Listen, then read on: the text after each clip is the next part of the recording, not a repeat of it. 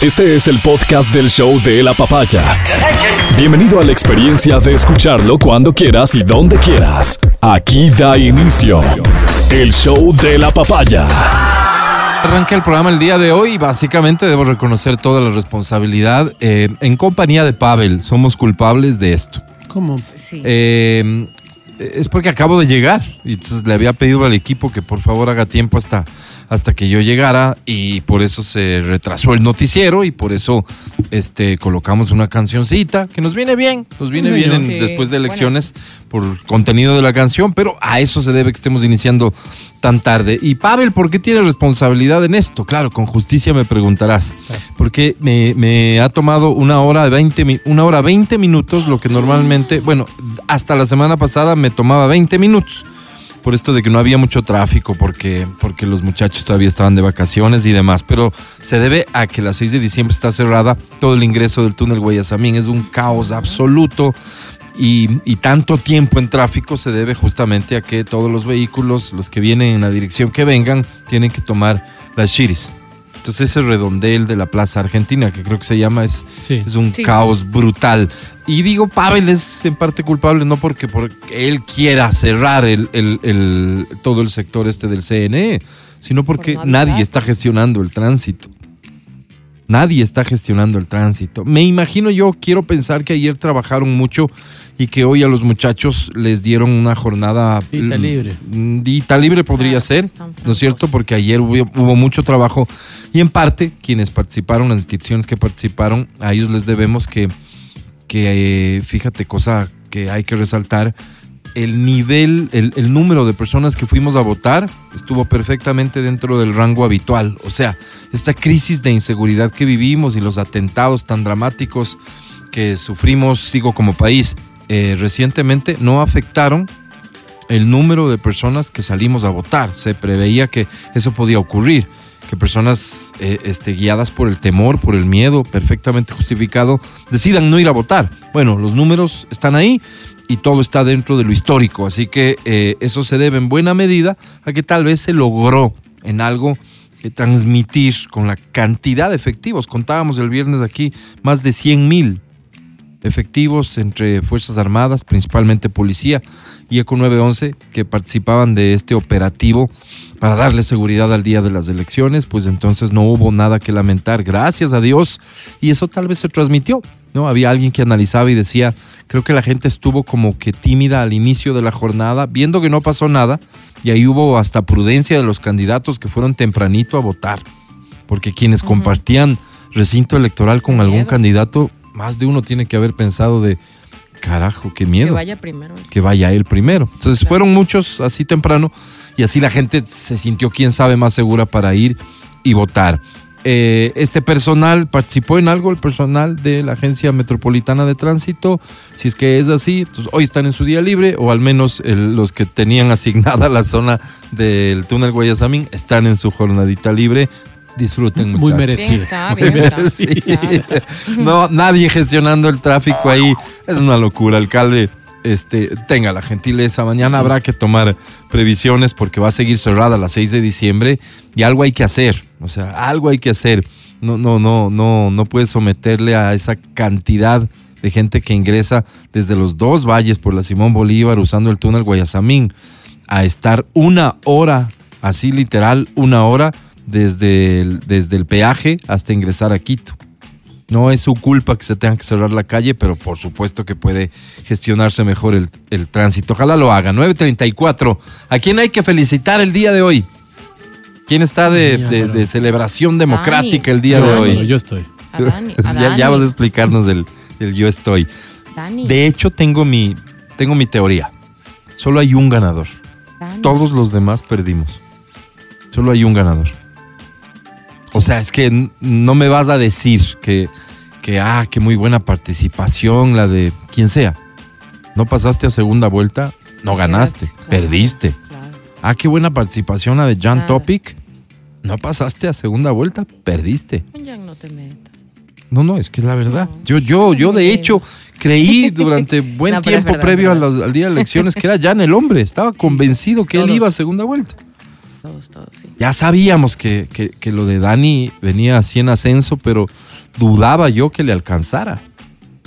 Y fíjate la sorpresa, no se diga Otto. Quiero ver ese debate, ¿sabes? ¿Quieres El del- el de- repetírtelo? no, el de Luisa. Ah, el de Luisa y Dani. Claro. Oye, ya, ya, vamos a platicar todo lo que genera esto como expectativa, pero perdedores, Otto. Qué pena. Nadie se imaginó que Otto podría tener un porcentaje de 7% de, de- de votos. Se vendió en principio como el que seguro estaba en segunda vuelta. Muchos estaban convencidos de que así sería. Y muy probablemente ese gran porcentaje de votos que obtiene al final Daniel Novoa este, provenga del- de quienes pensaban en principio votar por Otto Sonnenholzner. 7%. Gran perdedor Otto, sin duda. Sí. Ha tenido una reacción propia de él, tengo el gusto de conocerlo y digo propia de él, dignísima, ¿no? Dignísima. Y, y- quedará ahí como, como en el aire, digo yo, esto de, ojalá le vaya bien a quien sea que gane, pero, pero quedará en el aire esto de, ¿y qué, qué habría pasado? ¿Qué habría pasado con el país si es que ganaba, si ganaba Otto? Es ese, es ese tipo de políticos que, que no genera en sí mismo rechazo. Pues ahí le dicen un montón de cosas relacionadas con su participación en el gobierno de Lenin Moreno, pero él en sí mismo no es un tipo que anda por ahí generando este, animadversiones, ¿no? No es su personalidad. Gran perdedor, Yacu Pérez. Gran perdedor. O sea, un tipo que Claro. estuvo peleando el pase a segunda vuelta hace dos años nomás. Sí. ¿no es cierto? Gran perdedor. Gran perdedor, súper gran perdedor Javier Herbas. Misma reflexión, ¿no? Alguien que fue la sorpresa de la elección pasada. Súper gran perdedor. Y también yo creo que el tema de Herbas tiene que analizarse también desde el punto de vista de las vanidades, ¿sabes? Eh, lo que hemos hablado aquí algunas veces, el hecho de que esto de que el pueblo me pide que sea. No, no, el pueblo no te está pidiendo. Dos gatos se acercaron a pedirte. O sea, no es el pueblo el que te pide. Claro, no, no, no. ¿No es cierto? Entonces también bajarse un poco del discurso No, no, no. aquel de que el pueblo me pide, porque eh, así fue como Otto asume la, la- la- la candidatura y así es como Herbas asume la candidatura. Los dos Mm. asumen por una petición popular del pueblo. Entonces yo, yo sí, sí invito a la siguiente vez, debe ser, no sé, no sé cuál es la razón que te motiva a asumir la presidencia de la República. Debe ser o sea, afán de servicio, yo lo descarto. Sin embargo, veo que eh, el tema de vanidad es súper fuerte, ¿no? Imagínate, yo fui, fui a segunda vuelta en el país, o sea, es una cosa fuerte, ¿no? Una cosa Sí, claro, que, claro. que se Pero- vende bien. Pero mira, digamos que es la sola vanidad, cosa que yo, yo eh, eh, en realidad me, me niego a creer, Ujú. ¿ok? Lo pongo en esos términos. Pero qué error tan gigantesco de cálculo, qué, qué poca capacidad para leer el momento y saber mis posibilidades reales o poder leer lo que pasó en la elección anterior. ¿Por qué me fue tan bien en la elección anterior? Que no haya un, un sentido crítico, un análisis mínimo para decir, no son las mismas condiciones, tal vez no me vaya tan bien en esta. Y aquí en, este, eh, eh, en ese factor, sobre todo Javier Herbas y Yacu, Claro. ¿no? Porque los dos creían que su base con la que arrancaban esta elección Era ese eran la que 20%, terminaron ese 16% exactamente. él, claro. entonces, entonces lo que necesitaban crecer era muy poco, Claro. sin comprender de dónde proviene el voto, cómo Claro. fue, o sea, no hubo no hubo ningún ejercicio de análisis del éxito, porque fue un éxito lo anterior. No hubo comprensión de ese éxito y por lo tanto conducidos al fracaso rotundo de que están enterrados. Porque mira que Yacu, por ejemplo, es el voto ambientalista, ¿no? Y ese voto ambientalista, O sea, tú ¿qué? lo ves en la consulta, Eh, es y- un voto mayoritario. Pero no él. pues. pero no se refleja Claro, en él. Es exacto. decir, él no, no, no llegó a representar, eh, a personificar No. esta, este tema. No, eh, ambiental, yo, ¿no? yo no creo que en su campaña ha existido ningún tipo de esfuerzo para que así ocurra. O sea, él no se enfocó en eso. Grave error. Por eso digo, error de, de- lectura, ¿no es cierto?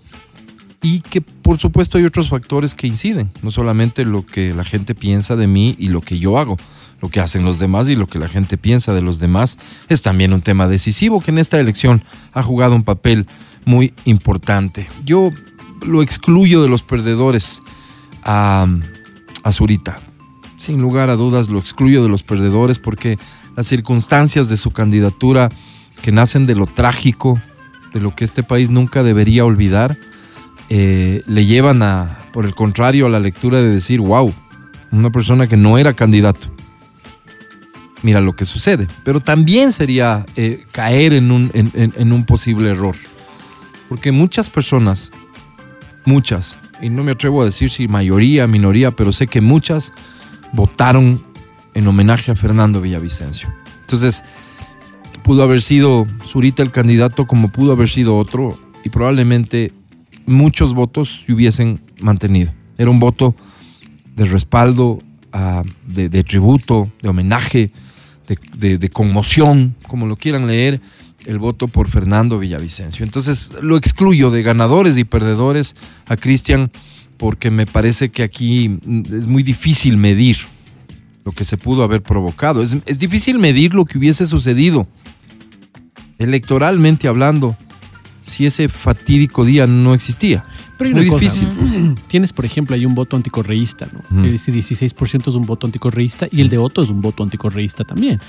Tienes un 7%, entonces ahí tienes un 23% de un, de un, así como la base correísta es de 33 punto algo, la base anticorreísta es del 23%. O sea, es una, una- unas personas que claramente se identifican con esa tendencia. No le sumaría siquiera con certeza a Otto en ese porcentaje, te digo la verdad. Mm. Me parece que Otto tuvo entre, entre los errores que pudo haber cometido Otto a mi, a mi modestísimo criterio.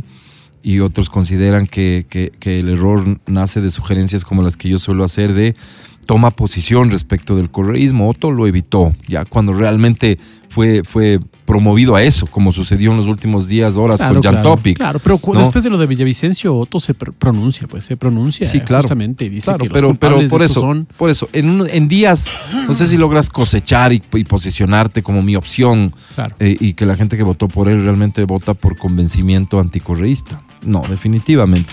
Esta es una lectura, lectura mucho más profunda, mucho, mm, por mucho más profunda. El caso de digamos, Topic, ya, Topic, claro, al, al último rato se identifica con. no, con- pues y, y- y más frontal que cualquier otro, ¿no? Claro, Contra claro, Correa específicamente. Claro.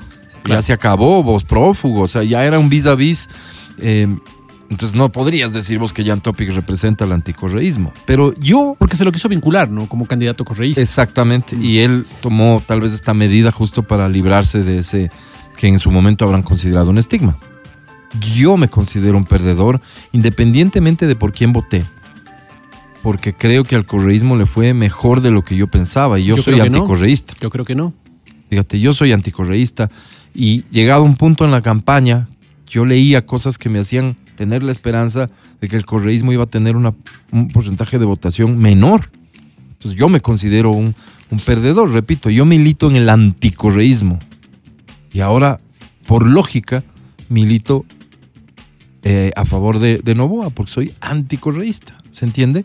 Esto que algunos etiquetan como el odio, pues entonces ahí estoy yo.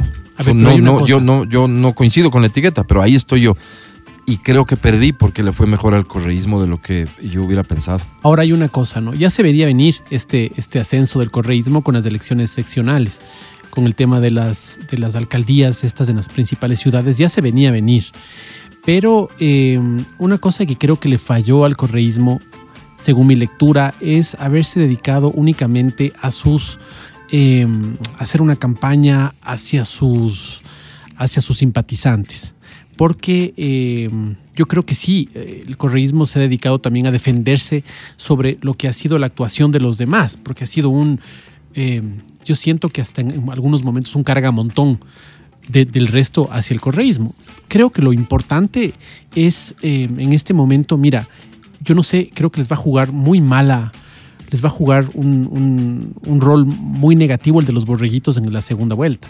Porque yo no quiero ser borreguito. Lo que yo quiero es que me devuelvan la salud, que me devuelvan la educación de ese momento, pero sabes que no quiero ser borreguito. Entonces no sé hasta qué punto pueda pesar. Yo creo que no capitalizaron bien el poder gigantesco que tenían en las alcaldías. Imagínate en este tiempo de elecciones, si hubieran hecho cosas emblemáticas grandes, hubiera podido la gente decir, ah, mira, qué interesante, el alcalde Muñoz hizo esto. ¡Wow! Pero y fue para, bien para, para ser justo con el alcalde Muñoz, ¿qué puedes hacer desde que tomó posesión al día de hoy? No tengo idea. Mm. Pero creo, pero creo que faltó esta, esta, mm, no sé, este show por parte de las de las sección de los Ah, de las- hablas de show. de los gobiernos seccionales. Pero salir a ofrecer el metro hasta Calderón, eh, no, no, más show imposible. No, no, no, no. Al show me refiero a algo que te dé la, la percepción de que las cosas van mejor. Sí. Y yo no sé si el quiteño, el guayaquileño, el cuencano tenga esa percepción De y que diga, ahora con estos alcaldes ¿sabes están mejor. Nos está yendo mejor. Mm, no, ¿Me a mí me parece que el tiempo no les daba, pero Mira, ellos son muy buenos en crear esas. Acuérdate lo que pasó con, con ¿cómo se llama? Con Yunda.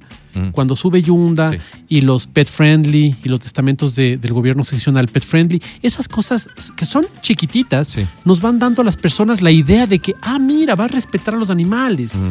O sea, lo que viene de aquí en adelante va a ser bueno. Mira lo que pasó. Sí. Entonces, yo creo que le faltó eso para capitalizar un voto de personas que no son ni anticorreístas, pero tampoco son fans de ellos y que dicen, ah, ve, interesante, votemos por ellos. Creo que se dedicaron mucho casa adentro Sí. y eso les va a jugar una mala pasada en la segunda vuelta, creo Sí, yo. Podría ser, veamos. Yo, yo, yo- o sea, a ver, estoy disimulando, honestamente. Yo, más allá de mi aspiración, tengo un convencimiento claro de que esta elección ya la perdieron. Y por eso digo, Y tal vez sea la jugada, ¿no? y por eso digo, exactamente. Y por eso digo que hay perdedores y, y solo un ganador, que es Daniel Novoa. Correísmo ha perdido. O sea, no digo que, que para ellos sea la jugada como Mati sugiere. ¿A qué se refiere el Mati? La jugada era perder esta para ganar la próxima. No, definitivamente en ellos cada minuto en el poder cuenta a su favor. Entonces ganar esta era ganar la próxima. Eso sí, dalo por hecho. Como decía Dalo. ¿Verdad? Que también se equivocó Dalo, porque Dalo era uno de los que pronosticaba que iba a haber una sola vuelta, como un montón de gente que creo que lo hacía más para intentar incidir en el voto este que se comenzó eh, a, a- a dudar que podría darse en beneficio el correísmo con, con diagnósticos que, que- que estaban traidísimos de los cabellos. Más bien, el, el momento más dramático de la revolución ciudadana se vivió días antes de la elección y lograron salir avante. Por eso considero que el anticorreísmo ha perdido porque el correísmo obtuvo más votos de lo que se presumía podía obtener. Ahora, el correísmo ha perdido. El correísmo ha perdido la oportunidad de, de alzarse con el poder una vez más, fruto de lo que quieras. Tal vez uno de los escenarios más sencillos de comprender es que un montón de gente, un montón de electorado no tiene idea de lo que hablas cuando sales a decirle, ya lo hicimos. Porque no tiene conciencia de que ya lo hicieron, así como no tiene conciencia de lo que en efecto sí hicieron. Y ahí el anticorreísmo también va a fracasar porque tú le dices, ah, ladrones, pero esa gente no tiene ningún testimonio ni recuerda nada. Tampoco tiene testimonio ni recuerda nada de lo que ustedes dicen que ya hicieron. Y por eso me parece a mí que la apuesta fue, vamos a asegurar nuestro voto porque el voto estaba disperso. Entonces, una figura como la de Correa, que se vuelve protagonista en los últimos días de la campaña, lo que hace es afirmar su voto duro, ¿no? Y con ese voto duro, por supuesto que están en segunda vuelta, con ese voto duro aseguran un muy buen bloque de asambleístas, muy buen bloque de asambleístas.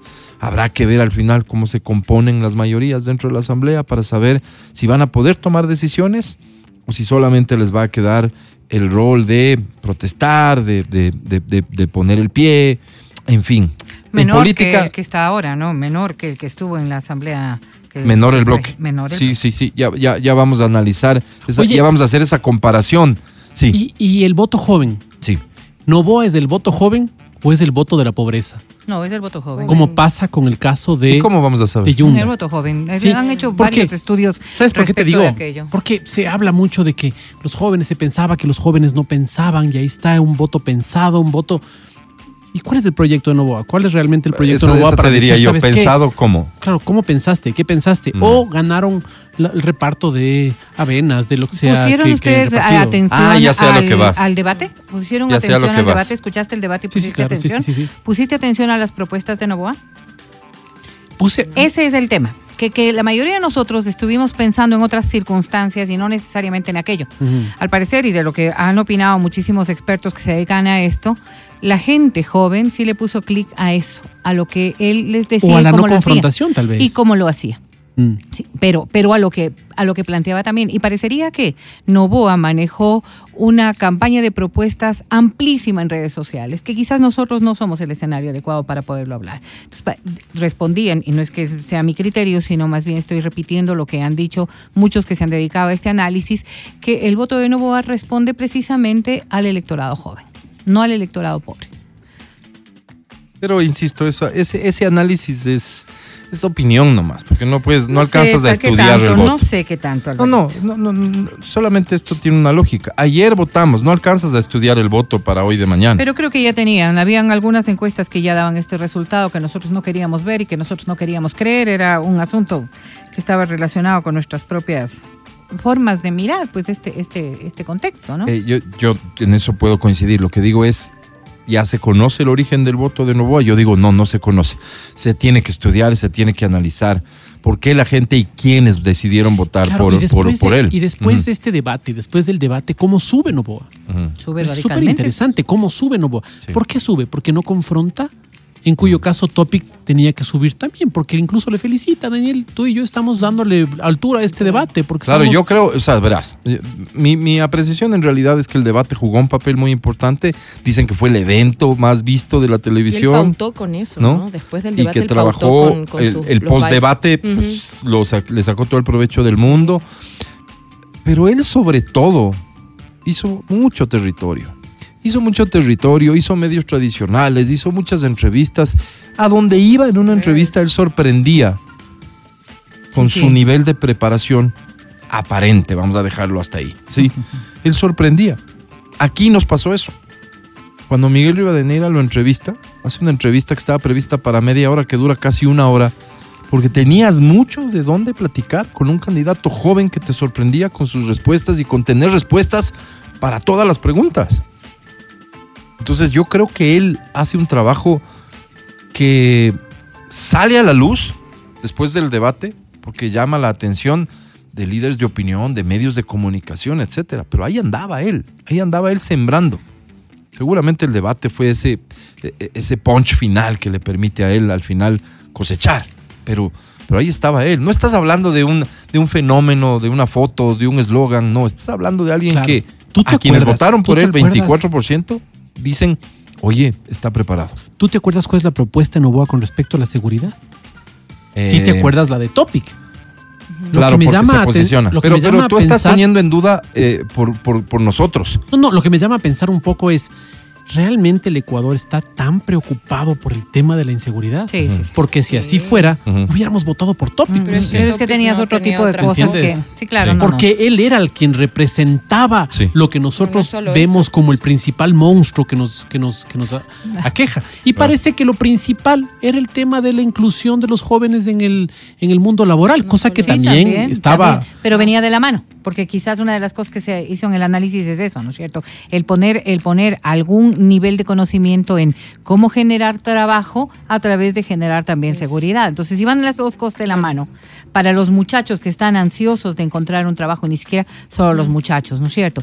Y además te dan alguna esperanza de que esto pueda tener un proceso de pacificación me refiero yo a la violencia y a la inseguridad, pues sí te llama la atención, sí te llama la atención. Yo digo, nosotros, quienes estábamos quizás viendo otro candidato, quienes estábamos observando otros juegos, como el de Loto, como el de Zurita, No, como de el de, eh, De- como el de, de Otto, Otto, como el de. Zurita, como el de Topi, cualquiera que fuese esto, perdimos la perspectiva de lo que estaba pasando con Novoa, mientras que para los para quienes votaron por él y para quienes van a continuar votando por él, ya se abre un espectáculo distinto, pues porque por algo votaron ese 24% y hoy lo que corresponde al resto es observar qué llamó la atención. Y, y ahí estará el voto, ahí estará el voto. Yo no creo que haya sido tan vano como pensar que el, el voto joven solamente Es votó por otro joven, por otro joven. Sí. ¿no? Ahora, ahora, Que también ahora habrá no ese sé. componente Claro, sin sí, duda. puede ser. Sabes que yo he tenido la oportunidad Quienes de de ese estar- hombre fue la canción del- de, de su campaña en el ¿Quién último es tramo. Claro sí, señor. Claro.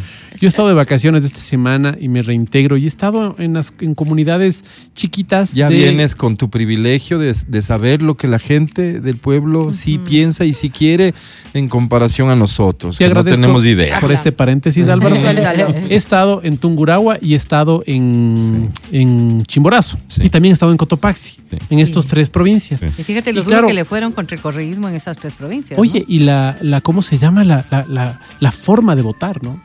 Me reuní con un señor, que, un señor que yo quiero mucho. Le digo, ¿cuál va a ser su voto? No sé, dice. Estoy pensando. Es que el uno es, es nieto de un gran amigo, de, es un nieto de un primo mío lejano. ¿Sí? Y el otro, en cambio, dice, es familia, pues. Es familia, no es cercana, pero es familia también. Entonces estoy en esta disyuntiva. Entonces me pareció tan tierna esa, esa forma de pensar cómo votar, ¿no? Mm.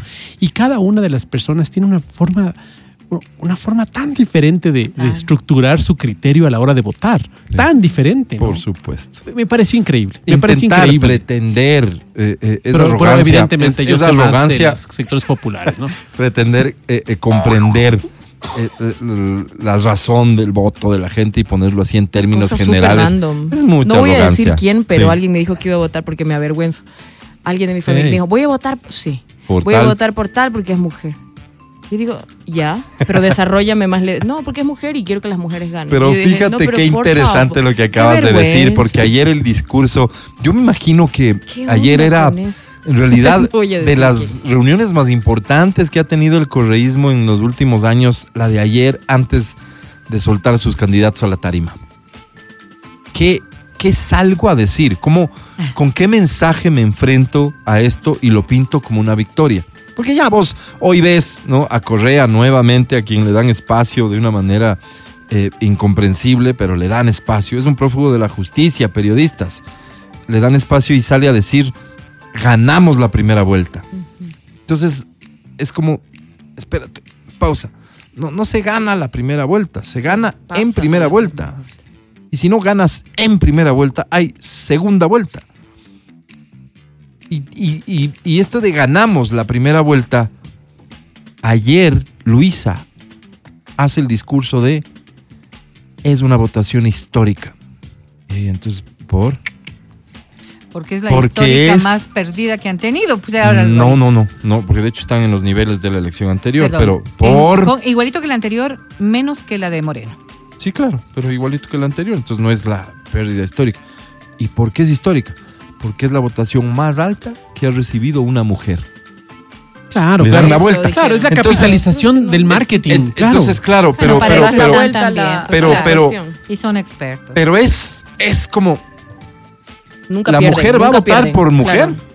Yo sé que hay muchas mujeres que votan por mujer. Sí, sí, hay Oye, algunas. a mí- yo, yo me llamo unas sorpresas, periodistas, gente, eh, en general, Gentes, que empresarias, Gentecitas gentes a veces hay que Gentes, decir. sí. gentes, Gentes. que, varias, que, varias gentes.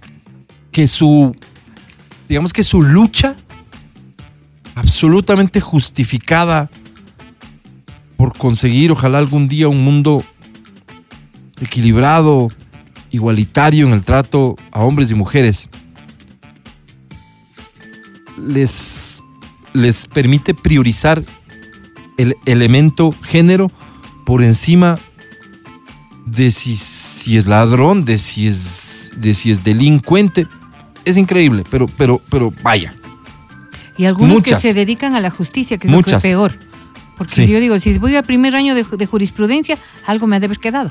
Muchas mujeres yo veo que en serio encuentran afinidad con otra mujer sin importar lo que hay alrededor. Es que es mujer. Por género, sí. Ayer he visto un comentario de alguien diciendo, ¿cómo pueden decir que Daniel Novoa representa a las nuevas generaciones? Si es hombre, blanco, heterosexual, y de ahí ya le, le aumentaron, ah, qué maltratador, ah, qué empresario. todo, ¿no? Así. Claro, eso o sea, esas bien. lecturas existen. Y, no mira, pueblo, uno puede considerar loco, pero existen y cada vez más. Y no en el. Ecuador, en el mundo. Qué locura. Para bien, para mal, ya veremos. Pero Ahora- fíjate, ahora, sí, una- solo una- quiero decir esto sí, más. Sí, por. Esta, esta lectura de, y lo que dice el mate, capitalizar y el marketing y demás, de es que es una votación histórica porque soy la mujer que más votos ha recibido en su vida. Sí, el hecho específico es, vamos a una segunda vuelta en la que no resulta tan difícil pronosticar su derrota con, con mayor Claro. diferencia que la elección pasada. ¿Qué, Mati? Ahora, lo que yo te digo es, usted madre soltera que nos escucha, Sí. ganó o perdió. Usted, señor Zapatero, ayer ganó o perdió. Usted joven que quiere aspirar a la universidad, ganó o perdió. O sea, ya sabemos en números qué pasó con ellos y qué pasa con nosotros. ¿Cómo va a cambiar esto nuestra vida? Y solo los ha perdido. O sea, ya sabemos en números qué pasó con ellos y qué pasa con nosotros. ¿Cómo va a cambiar esto nuestra vida? Y solo lo sabremos en el futuro. Después de un año, las condiciones serán mejores para nosotros. Ojalá no. ¿Cómo, Ojalá. cómo quisiéramos nosotros eso? Ojalá. ¿Cómo quisiéramos eso para que, para decir, "Bah, ganó fulano de tal, pero ¿sabes qué? Las condiciones han mejorado para, no para mí, pero para esta parte de la población hoy ha sido mejor. Finalmente, puedo, puedo plegar a su satisfacción, a su alegría, a saber que esta necesidad ya está solventada.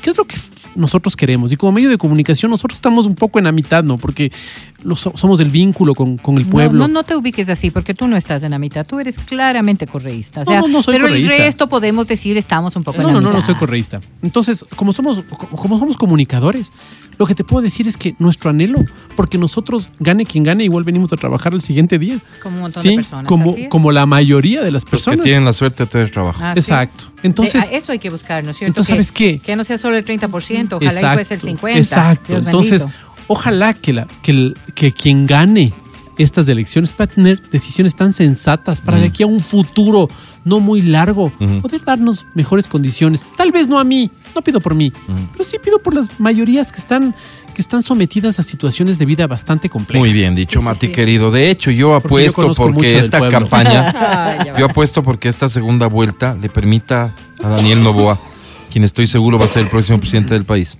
a Daniel Novoa, eh, hacerse uno del equipo correcto, Ojalá. de las ideas correctas, asumir los compromisos correctos y decidirse por sí mismo por encima de cualquier cosa que alrededor suyo suceda políticamente hablando. Porque es un joven de 35 años. Claro, es una criatura. pues. O sea, Gracias, no, no, no, no lo pongas en Gracias, esos términos, criatura, No, no, no, porque eso suena... criatura, no, me- No, no, me es- Eso es- suena feo. es- un adulto joven, digamos así. es un adulto joven. De adulto joven. Ve a tu derecha. Criatura ¿sabes? nada. Criatura, mira es un adulto joven. criatura. No, Es un tipo nada. joven que, Esta ya es fruto de haber tomado decisiones correctas en una campaña en la que él salió a no confrontar, salió a entender que había un segmento de la población que no nos entiende cuando nos ve peleándonos a los viejos correístas y anticorreístas, Mm. y él decide captar ese voto y decide trabajar una propuesta que más de uno veo reconocerla como interesante. Entonces ese, ese joven se encuentra ahora con la posibilidad casi cierta de que va a ser el próximo presidente del Ecuador. Que le vaya bien. Sí, sí. O sea, por Dios, que le vaya bien, que se comprometa personalmente, familiarmente, porque los entornos familiares juegan mucho, que se comprometa con, con su fe, con su creencia, que se comprometa a ser su mejor versión, que piense en él, sí, claro que piense en él, porque siendo tan joven es un tipo que puede aspirar a mucho, políticamente hablando, que tome en cuenta todo lo que peleó su papá. Pero no hay una Cinco. confrontación clara con él, ¿no? No hay ¿A una confrontación con ¿En su sentido? papá. O sea, no, no tienes como dos novoas ahí. No, No, que Sino va. más para bien nada. es una relación muy familiar, parece. Fíjate Lo que habría que preguntar de- 100%. lo que habría que preguntar es, por ejemplo, ¿qué de la agenda Novoa papá Sí. Podría ir? Mm. Por ejemplo, tenemos con este gobierno el Disney en Esmeralda. ¿Y por qué tenemos- quieres poner eso en el, si no, lo ha mencionado el por eso candidato? te digo, por eso te digo, ¿qué de las cosas de Tiene papá tendrá? Sí. Pero ¿por qué, por qué eso es trascendente? Porque cámara. es trascendente porque ¿Por qué? Novoa papá. Porque les tuvo da un- discurso a ustedes para decir no vales. No, no hay un. No, hay No, un- pues. Lo que te quiero decir es que ¿cuánto de la agenda papá irá? A mí me llama la atención. ¿Por qué te llama la atención? Bueno, decir, pero le llama la o sea, atención al Mati y vale, perdón, y vale perdón, la pena la pregunta. perdón, perdón, perdón. Daniel, ¿nos ¿Cuánto puede aclarar cuánto hizo- de la agenda de su papá va en su... En ¿Y cuánto de la corrupción de Correa va a hacer Luisa? Porque también es su papá. O sea, no se puede pues poner en el mismo andarivel las Ah, circunstancias. verdad. Sí se este es un Su candidato, o sea. Sí este se es un candidato Pero, que pero- gracias a Dios, perdóname, Pero Álvaro. sé justa, sí No, se no, puede. pero sí se puede. Nosotros le achacamos a Luisa Perdón, todo perdón, lo perdón, que es perdón, Correa. perdón, porque ella lo ha dicho, pues. Sí. Porque mi primer asesor va a ser Correa Sí. y porque estuvimos mejor antes. Y porque Correa no es lo ha dicho, yo no lo he dicho, pues. Sí. O sea, lo ha dicho ella. Sí. Pero, Pero Novoa no. hijo no ha dicho, no ha dicho. Disney que- en Esmeralda. Exactamente. Ni claro, por eso asoma te su digo, padre. yo ¿cuánto- creo que uno debe ser mucho más cauto en esas cosas, mucho más prudente, pero además y no mucho es más la imagen que. No, quiere no. dar, por eso siempre sale su madre y no, No, sale él. no digo que no. O sea, a ver, a ¿te ver, a ver. A ver, acláralo, Mati. El tema de Ah. hay que ser más respetuoso. Yo no le falto al respeto al candidato. Novoa Papá cuando fue en su momento por decir que había que poner eh, su visión de la política es poner el Disney en Esmeraldas. Sí, fue, digamos, Sí, cuando fue, él era claro, el actor. Claro, claro. Ah. Yo- no, le estás quitando Con- respeto al candidato No, no, no, Novoa, no. hijo. No le estoy quitando cuando nada, tú Vero. le atribuyes No, que él no, va no, a seguir las cosas Pero de es su que en padre. estricto Estoy sentido no le atribuyó cosas, nada. No, pero estoy diciendo. No. lo estoy está diciendo, lo acabo que- de oír. No, o sea, no, cada uno interpreta lo que quiere. Pero-. Pero, pero, es que sí pareces loca porque lo que ha dicho es, valdría la pena saber cuánto del plan de gobierno. Entonces no le está atribuyendo. No, no, le dice. Está preguntando. Pensará lo de lo de lo de Disney pero como, un, en como, Esmeralda. como una inquietud, pues. Porque, porque es un hombre polémico. Ujú. ¿Quién es Acuérdate. El papá. El papá. Claro. Acuérdate, por ejemplo, de esta posibilidad de hacer un gobierno latinoamericano, ¿no? Cuando nos daba esta dirección de Gmail, gobierno del mundo, gmail.com, para que nosotros mandemos las cartas y que, y que seamos líderes Del Entonces, mundo. ese tipo de cosas, yo digo, Sí. ¿qué, qué- cuál será el vínculo con eso? ¿Cómo Sí. te deslindas de eso también? Bueno, mi papá. es Pero- un pero- poco pero, verás, chistosito. ya no por- le hagan caso, este soy yo. Poniéndonos un poco serios, porque estoy seguro que por ahí va a venir mucho de lo que pretendan sus rivales políticos de turno. Eh, a mí me parece que lo que ha hecho va a seguir haciendo. O sea, su papá no ha tenido nada que ver en su campaña. Y él ha querido dejar en claro, según mi lectura, que no eso no no significa sale. que está ausente su familia, porque su mamá, en cambio, está todo el tiempo. Su mamá está ahí. Yo creo que eh, en algún momento, lamentablemente, va a tener que trascender eh, algo que es privado de la familia, justamente para evitar que de ahí venga una pretensión de dañar No, no a Daniel. No es justo, No pero tal vez en algún momento Daniel considere pertinente de alguna manera comunicarle al, al Ecuador algo relacionado con esto, porque, porque tal vez los ataques vengan por ahí, eso es totalmente cierto. En fin, levanten la mano los que ganaron. Yo- Levanten la mano. Sí, todos ganaron también, porque también hay otra forma de ver. claro. Todos ganaron, ¿no es cierto? Mi candidato le ganó a este, a este, Mi a candidato, este y a este. a ver, yo no te voy a decir por quién voté. Pero, Eh, dime Solo por quién te voy a- pero habrá votaste sin señales. decirme por pero quién habrá señales, votaste. ya Ay, verás. también te compraste las candidato, gafas blancas. espérate, espérate. Mi ¿Tu candidato, hombre? Sí, mi candidato varón Ajá. le ganó a Bolívar. Ah, ya, Ya, fácil. no te voy a decir nada más. Solo te voy a decir Votaste que. por Javier Por Herbas. pues. ¿Cómo supiste, Pero, Álvaro? pero a punto pues, estuvo. porque ya, pues. Oye, peleado lo de Bolívar y Herbas. Peleado, Peleado. Álvaro. Nos costó. Peleadón. Nos costó mucho. Pero Peleadón. mira, pero mira, lo, lo hemos logrado. Me da mucha pena por el partido, como siempre he dicho, un partido al que yo he querido siempre, pero me alegra mucho No que, Pues, como que- que allá en Tungurahua, el conocido como Baby Torres, no haya logrado volver a la asamblea. No me alegra tanto como que Saquicela no haya logrado Pero volver. pasó Claro. Lucio. Lucio, pues. Pero con Pero las yo con Lucio no, ¿no? tengo ninguna bronca. Sí, con las justitas y lo Ay, logró. Sí, Lucio. bien, está bien. Saquicela, o sea, qué, alegría pues, que no haya llegado. Oye, para, para grandes perdedores, eh, ¿Quién? En lo que va a ser la Asamblea Nacional, eh, nuevamente tienen Se un bloque su- mucho su más bloque, pequeño, sí. claro, claro. Y, y claro, en cambio, ganadora, y que la he visto además, ha estado muy contenta, Sí. Anita Galarza, en, En en Tungurahua, claro. claro, contenta, con una bien. votación muy buena también. Ojo con esto, porque es que también eh, eh, hay Saludos, escenarios y escenarios, ¿no? Ojo con esto. Em, estamos hablando de una elección para asambleístas y presidente de año y medio.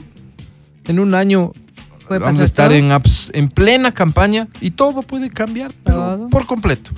Este es un país además que nos da señales de que eso es posible todo el tiempo. Insisto, en tan poco tiempo, ojalá que eh, eh, Daniel Novoa asuma el reto de trascender como, como un gran presidente atendiendo un momento particularmente dramático de este país. Ojalá que sí, Daniel. Mucha sí, suerte. Alguna vez desde Anita ya. Galarza piensa en divorciarse, que, que me Ay, dice. por favor. No, no, no, es que yo soy consejero por matrimonial. Porque no me gusta que la gente se divorcie más bien para... Un mínimo de respeto. sí, te No, no, yo, Álvaro, por favor, Para para alguien que juntar ya ya, es a ver. Y yo autoridad pensé que las vacaciones le iban a sentar bien. No, para yo juntar. pensé que dije, tal vez es el estrés, ¿no? El estrés Yo cotidiano. creo en la familia, por Dios, para, poder aconsejarle. Está bien. Bueno, oye, gracias por escuchar el show de La Papaya en edición post-electoral. Aquí da inicio el programa. El podcast del show de la papaya. Con Matías, Verónica, Adriana y Álvaro. Eh, crearon un WhatsApp Ya. que usa chat GPT Ajá. y permite chatear con Jesús. No, ¿con. Jesús? Con Jesús. ¿Con Con el desarrollo, con, No, escucha, con Jesús. con el desarrollo de la Jesús. inteligencia artificial llegó chat Jesucito. GPT, un chatbot que ha impulsado la creación de otros como Text with Jesus. Textéate con Jesús. Esta aplicación, disponible solamente para dispositivos de Apple, permite a los usuarios Ah, presto, te presto, tranquilo. embarcarse en un viaje espiritual y participar gratis en conversaciones esclarecedoras con el mismísimo Jesucristo y otras figuras bíblicas. Oren, ¿Cómo oren, no el maestro que nace en el pesebre ahora solo habla con la élite? Para sorpresa de todos, esta herramienta también brinda la oportunidad de iniciar una conversación con Lucifer. Ay, No, no, qué horrible. Wow, no, Eso no se también. debe hacer, no. Pero. Esta es de No, pago, tienes que pagar al mal. 2.99 Ay, sí, mamá, al tengo mes. que pagar. Sí. Ah, para hablar con Lucifer. Con Lucifer sí pagas Qué fatal. 2.99. No, no, no, eso no se debe hacer. Satanás está incluido en la aplicación para proporcionar una comprensión integral de las Dios narraciones santo, bíblicas, lo que refleja el papel del personaje como se describe en la Biblia. Detalla este sitio web. Utiliza Text with Jesus. Eh, simple, solo necesitas Paguen la app descargar de la app en tu teléfono tonteras. ordenador y entrar al chat de cualquiera de las figuras de la Sagrada Familia. En caso de que le escribas a Jesús, este te va a dar la bienvenida de la siguiente manera. Saludos amigo mío, soy Jesucristo, aquí para conversar contigo y ofrecerte guía y amor.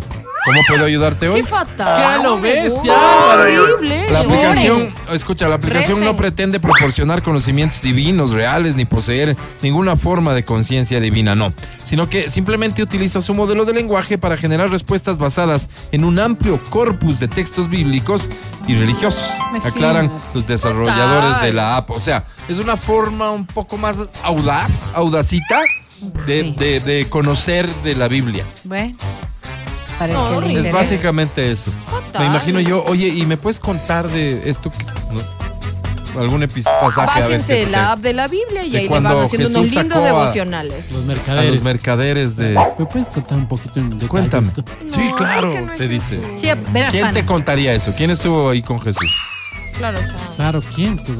Esa es una primera buena pregunta. solo entonces. él. Claro. Oye, claro, Jesús, ¿quién te acompañó cuando hiciste tal cosa? No. Claro, claro. Tal. ¿Me pasas? Y No, después, no. y después, ¿qué hiciste? ¿Fueron a almorzar? Exacto. Este, sí, claro, después fuimos a almorzar. pues. Claro, Qué tú también horrible. almuerzas. Qué error eso. Porque me imagino que a todo esto tienes respuestas. Es inteligencia artificial al final. Te podría decir, claro, Da, burlándose de las cosas. claro, Fatal, claro. O sea, se nosotros al también infierno, almorzábamos. No hagan eso. O solo vos quieres almorzar. Qué sacrilegio. Ay, podría ser un poco más confrontativo incluso. en el del estricto propósito de, de que hagas conciencia que estaba aquí, pues. Claro, claro. Luego andan haciendo tonteras y van a decir que Jesús me dijo. ¿Dónde? En mi explicación esta de la... Claro, o Sí, eso, esa es la diferencia. Hacen tonterías. No, están Ah, malinterpretando. oren. Oren, Jesús no te sí va a decir. Jesús, ¿qué crees que haz esto? No, solamente es contarte de una forma ¿Qué hago, coloquial. Diosito? ¿Le termino? ¿Me divorcio De ley, de ley, de ley. Brutos. Oren. Está y bien. arrepientan. Olvídense de esta aplicación Oh. mejor. Sí, no, la Ni verdad. al diablo tampoco está Y como Peor. ustedes no son acostumbrados a pagar, de hecho, no hay riesgo. Claro, todo Esta de Lucifer no la van a pagar ni de broma. Quiero todo gratis. Ya está aquí el chat. ¿Qué quieren que le diga? A ver, a ver, A ponle. ver, pregúntale, pregúntale. A ver, pregúntale. ¿Con quién estuviste? No. Hola, pero dile con mucho respeto, ¿no? Dile, ¿Con hola. quién Hola, señor. ¿En serio ¿Estuviste? Estuviste. Qué porquería, en serio. Eh, En ¿Cuándo- la última cuando sacaste a los mercaderes del templo. ¿Cuándo Me van a expulsar de la iglesia, bro. a los mercaderes? De... El templo. Y pone ahí una. ¿En qué estabas pensando? No, no, no. El templo. Solo queremos saber con ¿Templo? quién estuvo, veamos. Qué. El templo. Te voy a decir no. ¿Qué te dice Álvaro? A ver, solo por probar. Ya le mandé. Cualquier tontería. Oye, porque y no es ya está Jesús. escribiendo. Está escribiendo Porque no es Jesús. Dios. Cuando expulsé a los mercaderes del templo, estuve acompañado por mis discípulos y seguidores.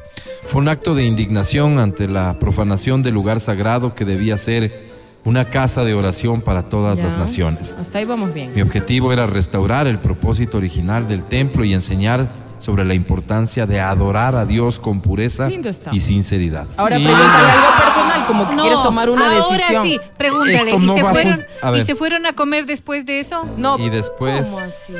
¿Qué es la tontera que estaban hablando aquí? No, pero Espera, pregúntale, pero- ¿me debo di- divorciar de mi esposa? A ver qué te dice Dios. Se fueron. O sea, este supuesto. Y ahorita lo voy a hacer. Espera, espera. Vamos. después se ¿Qué fueron a Me siento comer. horrible. comer, exacto. Sacan comer. mi peor lado. Yo no Y quiero después se preguntar fueron a eso. comer.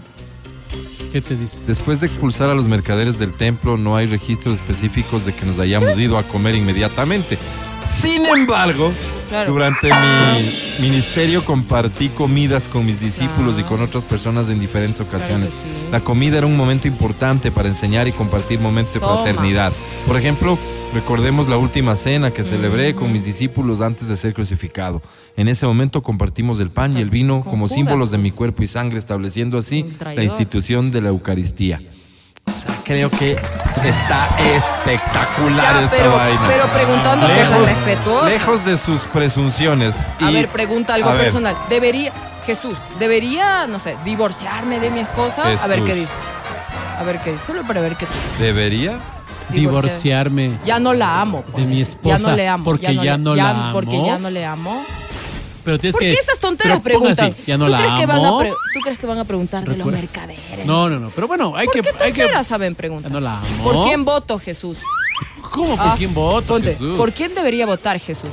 Esta es buenísima. Con Ah. esa podemos cerrar, pues, Álvaro. Claro, Ya no la amo. porque ponte, ya Ya. tienes. ¿Qué te dice Jesús, Álvaro? A ver, a ver, Jesús. Está ¿qué dice?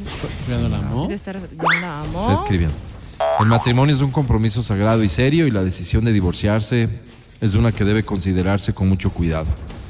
Aunque puedo entender que puedas estar pensando, pasando por dificultades en tu relación y que sientas que ya no amas a tu esposa, te animo a buscar soluciones antes de tomar una decisión Ese tan es trascendental.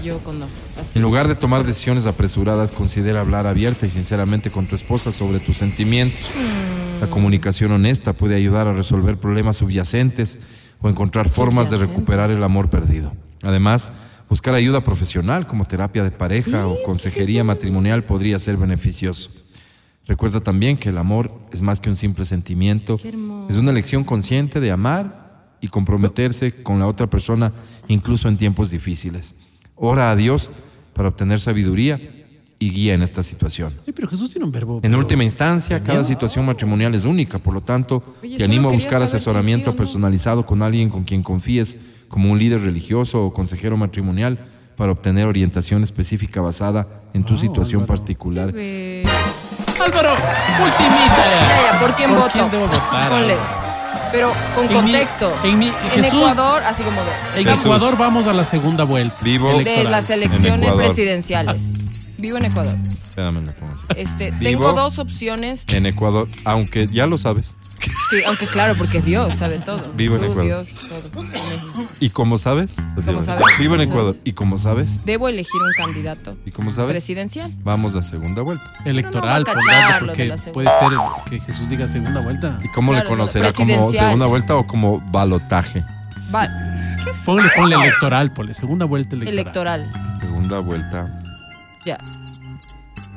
Y, electoral. y Ya, pero hazle sentir bien. Dile, Tengo dos- maestro, Electoral. estoy confundido. Dile. Ya, deja de dictarme. Pero es que... Electoral. Dale, dale, entre, sí. entre Daniel Y Luisa. pero no pone Daniel, ¿no? y o Daniel. Satanás. no, pues Eso, Álvaro. Claro, vendría a ser ¿Cómo vas Satanás. a poner- Es que, que es lo más Álvaro. parecido. Tiene que entender el Estás contexto. sesgando, pues, No le Álvaro. cacha la Luisa. ¿Por quién? No les da de cachar. ¿Por quién debo votar? Tú que todo lo sabes. Tan, tan, tan, Oye, está adictiva esta ¿no? No, yo estoy feliz. ¿Qué dice? Me fallaste. Como inteligencia artificial no tengo la capacidad de emitir Ah, opiniones políticas ni puedo tomar decisiones por ti. La elección de un candidato es una elección política, es una decisión personal y depende de tus propias No convicciones, Jesús, valores y estás prioridades. mintiendo. Te animo a que investigues y te informes sobre las propuestas, trayectoria y posturas, tanto de Daniel como de Satanás. Ahora, siendo Satanás, piensa bien antes de votar. ¿Ya ves? Daniel, presidente. Ahí te la dejo. No, no. Te dice y no te dice. Oye, qué interesante Jesús no merece. chat Al diablo hay que este preguntarle con ahora. Jesús. Vamos a ver si nos animamos a pagar la suscripción La para hacer Satanás. pruebas con Satanás.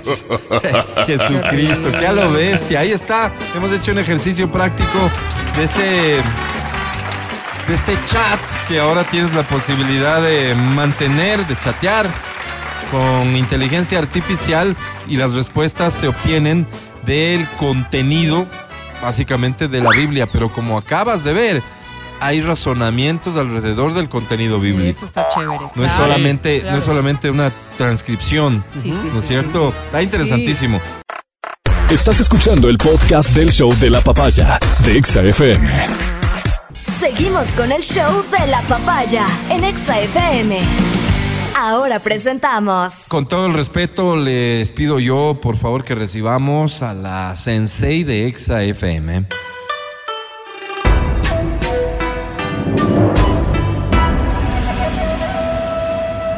Sensei, ¿por quién debemos votar? ¿Por Daniel o Satanás? Que la paz esté con ustedes. La paz, la paz vendrá de la mano de los Novoa. Ah, pensé que también era una inteligencia artificial. Por no ir al grano, no se te escuchó. Aquí está Verónica Rosero. Bienvenida, Vero. Qué placer acompañarles el día de hoy. Vamos a iniciar semana y nos vamos a ausentar un poco del tema político, más allá de que a todo el mundo nos interesa sobre todas las cosas. Pero creo que es bonito No. hablar de otros temas. A ver, Y teníamos pendiente hablar de educación sexual con los hijos. Eh, es un tema que hace algunos años fue parte de nuestras campañas y le dimos bastante empuje al, al- al asunto. Y parecería que en el transcurso de los años no ha variado mucho este concepto de compartir información con los menores. Más allá de todo lo que hoy pueden encontrar en, en sus entornos, y me refiero yo a información y hasta desinformación de lo que es la sexualidad, hoy sabemos que existe mayor contenido que se difunde en todos los ámbitos que está relacionado con el, con el tema de la sexualidad. Pero quizás una de las cosas que no ha variado es el proceso de educación sexual que se da a los menores. No ha variado en los, en los colegios, no ha variado en las o sea, familias. ¿no ha variado el contenido? No ha variado el avanzar a difundir contenidos de carácter sexual que no implican coitar. ¿Ok? Porque siempre hay que hacer esta, esta diferenciación entre lo que es el contenido sexual o la educación sexual de lo que es el contenido coital de una relación sexual íntima. Este contenido, este segundo contenido, es el que se difunde de, em, de mayor, mm, yo diría que, que de mayor, con mayor amplitud, pero, pero además más malamente difundido con prejuicios, con criterios personales, con un montón de cosas que van de la mano de quienes son los originarios de la fuente de información. Dígase pornografía, por ejemplo, dígase los comentarios de otras personas que pueden tener su propia visión de lo que es una relación sexual, pero no hablamos, en cambio, dentro del contexto familiar o educativo de padres a hijos sobre esto sobre lo que es una relación sexual, ¿entiendes? Es muy O sea, difícil. 100% claro no está. Es muy difícil que, que un entiende, papá o que una mamá se siente a conversar de lo que Está claro. es una relación sexual. Sí. Y dejamos que sean más bien estos otros ¿Te refieres a, contenidos ajenos ejemplo? que puedan dar, dar una visión al muchacho o a la muchacha de lo que es tener relaciones sexuales. Esos contenidos pueden estar cargados de prejuicios, pueden estar ca- cargados de mitos, pueden ser visiones de personas que no, No, necesariamente cargados, sí. comparten principios Las- y las- valores con nosotros. A las que acceden nuestros hijos en que ausencia acceden, a las que nuestra. acceden. Eh, o sea, estás hablando de que el papá llega y le dice, una relación sexual es cuando un hombre, a través de su pene, ingresa en el cuerpo de la mujer a través de su vagina. A ver, vamos a ver. Vamos a empezar a hablar de esto con, con, con Cuando están casados. Fíjate, fíjate, fíjate. Fíjate, fíjate, exactamente, exactamente, porque es que, a ver, todo el mundo piensa que cuando nosotros vamos a hablar de educación sexual con nuestros hijos debe limitarse al exclusivo hecho de No tenga. llamar, de llamar a la genitalidad por su nombre. Entonces, claro, tú dices, ¿no es cierto? Y, es, y esta debería ser la tónica de inicio como Sí. corresponde para poder hablar un mismo lenguaje. Mm, claro, la, la. Si nosotros estamos hablando con nuestros hijos muy pequeños, el lenguaje tiene que ser acorde a su edad. Lo que no significa ponerle pollita o. ¿Cómo es que le dicen? Eh, Al pene. Pollo. Bueno, pollo o pollita, feo, lo que quiera que fuese. No, pollita no. Pollita Pollita es la, la la de la mujer. Eso No, no, eso pollita es la de la Pollita Y el pollo. pene es pollo. Ya. Entonces ya, cuando nosotros la hablamos, cuando nosotros hablamos, por ejemplo, ¿no es cierto? Con, con niños pequeñitos, Eso ya suena más No, pervertidón, no de niños. Sí, sí, Chistosa. sí, no, no, es feo, feo, feo. Eso, vulgar. si, si nosotros estamos estableciendo que a un niño le empiezas a dar educación desde, eh, desde que el niño está empezando a moverse. Mira tú cómo le decimos, ¿no es cierto? Sí. Aquí, aquí, a un bebé haciendo sonidos a un lado y a otro lado de su cabecita. Para. Eso es educación, ¿verdad? Es educación. Esto es parte del proceso de ir avanzando en educación. Un niño que cumple un año tendrá ya un montón de palabras en su haber y un montón de conocimientos en su haber. Un niño de dos años, pues aún más y así iremos incrementando. Claro. Y todo lo hacemos con mucha naturalidad. Sí. Decimos sí y decimos no, No. respecto de un montón de cosas. Decimos cómo debe ponerse, ¿Dónde está decimos debe sentarse. Por ejemplo, jugamos a todas las estas orejitas? partes Las partes de su cuerpo. y saltamos la genitalidad. No. Ah, sí. Sí, ¿Dónde está en el pene? Un montón de, de- de hogares saltamos la genitalidad. Pero claro, luego cuando ya viene la conciencia lógica del niño, ¿no es cierto? De empezar a tocarse, por ejemplo, año y medio. Un niño empieza a coger su pene o una niña Sí. empieza a topar su vulva. Sí, Y nosotros saltamos el contacto verbal de esas cosas. sí. Y le No, decimos, no. no, no se toca. Oye, Eso- y peor, y peor. eso no se toca. Sucio. Puede ser. Eso no se toca. ¿Ok? Entonces, claro, si vamos entendiendo todo este proceso, ya desde el inicio vamos nosotros poniendo un límite a la conversación natural y vamos poniendo Además, además, este, un montón de prejuicios. Claro, ver, algo mira. que está mal. Sí, Mira, un montón es que, de pero mira, nos manda un oyente. Dice que tampoco ayudan los medios de comunicación. Dice, mira, Winnie the Pooh, Barney No, tienen pene, y no uno se tienen queda como pensando en tampoco. qué onda. Sí, claro. ¿Qué Y, son? y Son esta es una- personajes que Son se híbridos. saltan esa parte y que quieren Son evitarse como- el riesgo y el problema. ¿Por qué? Porque vienen de una época en la que este tema no se topaba. Hoy encuentras, sin embargo, muñecos y muñecas que tienen sus genitales. Tienen pene. ¿En serio Sí, sí, dices? sí, sí. Qué extraño se Tienen me pene. haría. Como el de Porque además, escúchenme, porque ¿Ya han además el pene orina. Tú le das de tomar a un bebé varón y el pene Hay un, hay orina. un muñeco tipo Un muñeco. chichovelo. Sí, sí. Un muñeco con Antes pene que orina ahora- y una niña que, digamos, una muñeca y una muñeca que tiene su vulva y que bota agua. Súper bueno eso para Entonces, que aprendan, ¿no? ¿qué es esto? Sí. Naturalidad. Batman. Empezamos a ver empezamos a ver cosas que no están relacionadas con todas estas formaciones que nos a nosotros sí nos hicieron daño. Claro. Hoy encontramos otras maneras de poder relacionarnos. Volvamos a lo que veníamos diciendo. Si desde épocas muy tempranas tú empiezas a tomar este como un hecho natural, como un hecho natural, ¿no es cierto? Y empezamos a hablar de lo que es un pene, de lo que es una vagina. Pero ¿cómo cuando dices vulva. empezamos a hablar, ¿a qué te refieres? ¿Por qué? Por ejemplo, cuando te estás bañando, le estás Sí. bañando al bebé, A ver, ahora vas toca diciendo cabeza, hombros, le estás diciendo Sí. el, el- el ombligo, pupo, como quieras Y ahí, decirle, pollito. el pene, Pollito. el pene, las nalgas, eh, como quieras llamarle, rodillas, pies. Ya. Para esa criatura Ajá. jamás va a haber un, un- una parte que, Una como en nuestra como época, para- había Sí. un límite Claro, claro. entre el pupo Sí. y la pierna. No había. Se saltaba No había. las No. rodillas. Entonces, hoy para ellos es natural. Ya. Como Winnie the Pooh. Eso es Esto- bueno, ¿por qué? Porque empiezan a mirar su cuerpo Sí. con, como un todo Sí. que hay que cuidar. Entonces, cuando tú dices, por ejemplo, Pero, ya en la educación no más formal, las manos. pero a ver, vamos a ver, vamos en la educación, en la pene. educación más natural, ¿no es cierto? Y empiezas a hablar y dices, a ver, esto es privado. Tanto es así que cuando nosotros ya empezamos a tener una educación distinta en la época de, de ahora, sabes que ese bebé no está obligado ni a dar la mano a todo el mundo, ni a dar besos a todo el mundo. Por lo tanto, hay privacidad. Pero esa privacidad que tú estás enfocando a tu hijo en manos y boca, puedes también trasladar a la genitalidad sin que sea mala, A su sin que para su cabeza pues, sea algo ¿qué me negativo, sino es privado. Si nosotros vamos entendiendo, eh, vamos conociendo, vamos queriendo. Y cuando algo, alguien quiere, cuida. Entonces puedes cuidar con mayor naturalidad y puedes hablar también de intimidad. Puedes decir, esto es solamente para ti.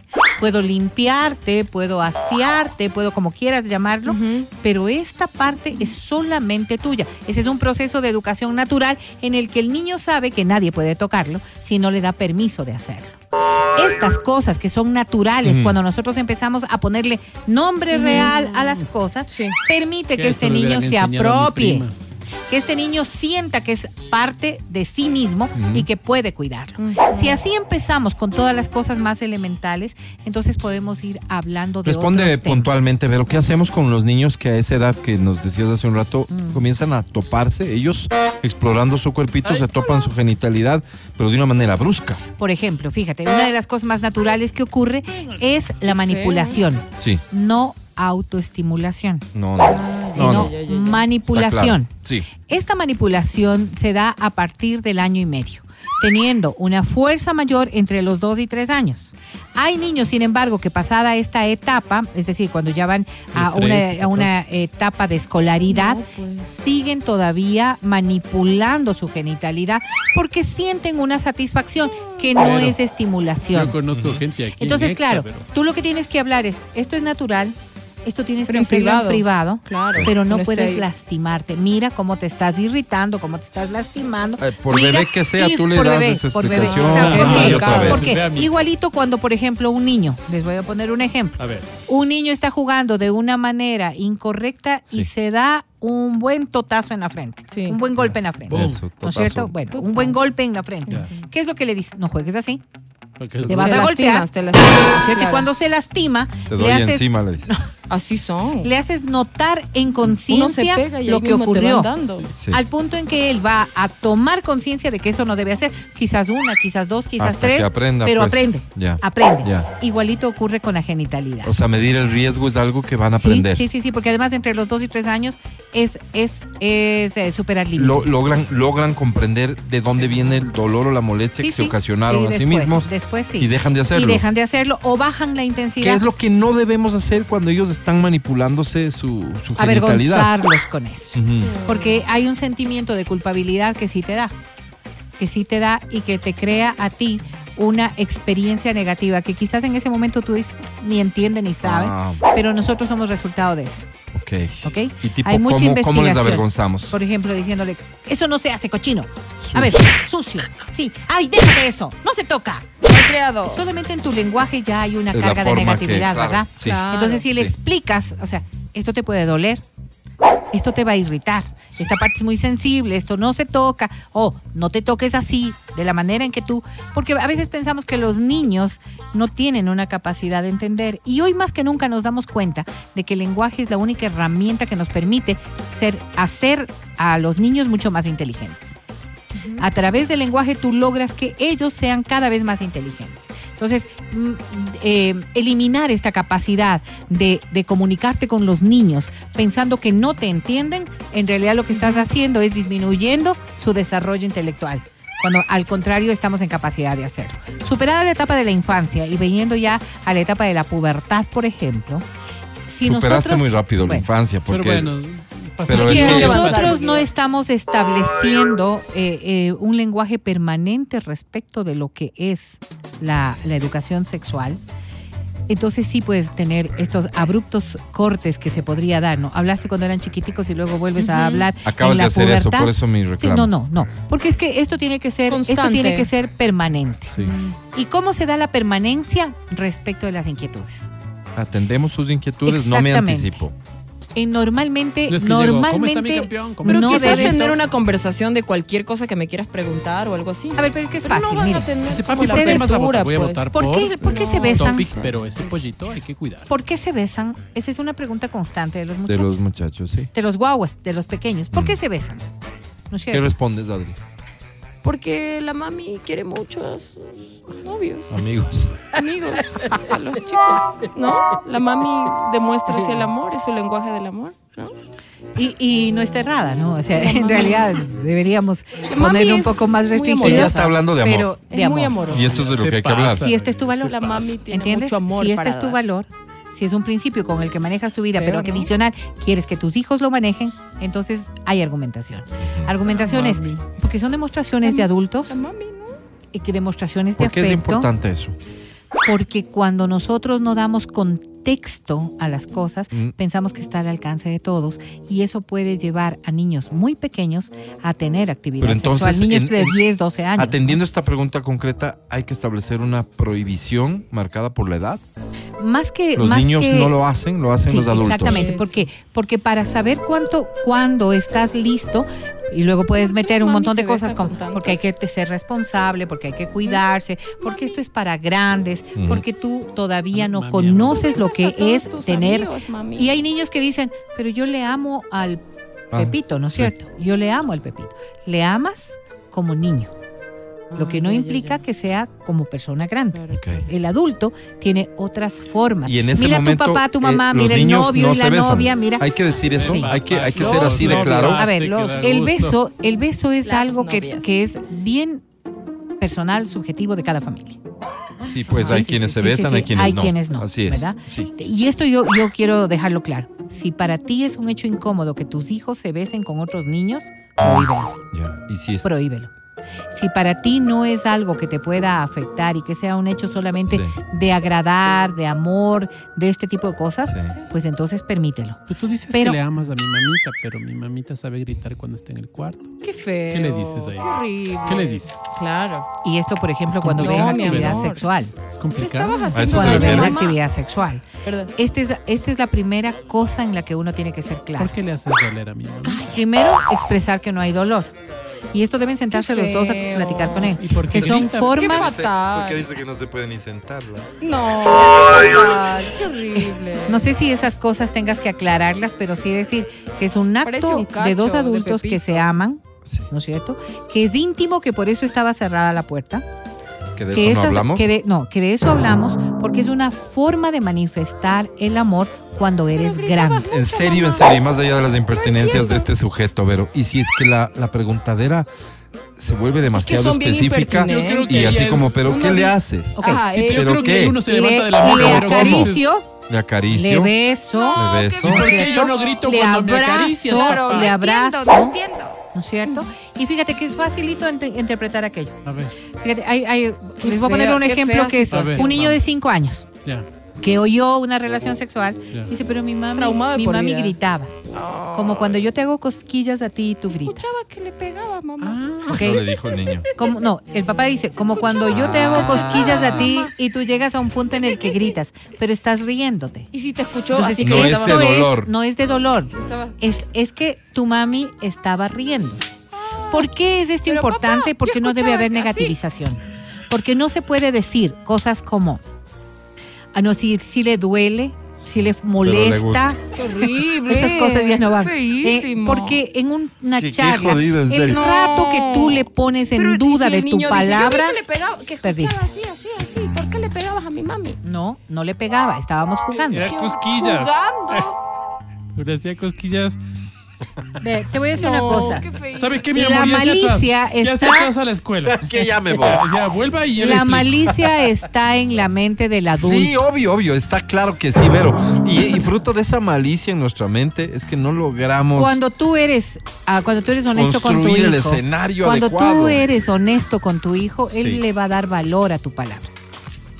Entonces, una explicación que tú le des sobre un hecho Pero- pero insisto, lo va Vero. a coger Es como que, es que real. no nos aclares los conceptos tan claros. El problema es nuestra incapacidad de llevarlo Claro. a cabo. Es, eh, eh, es, es un niño profundizando en sus preguntas. ¿Pero cómo?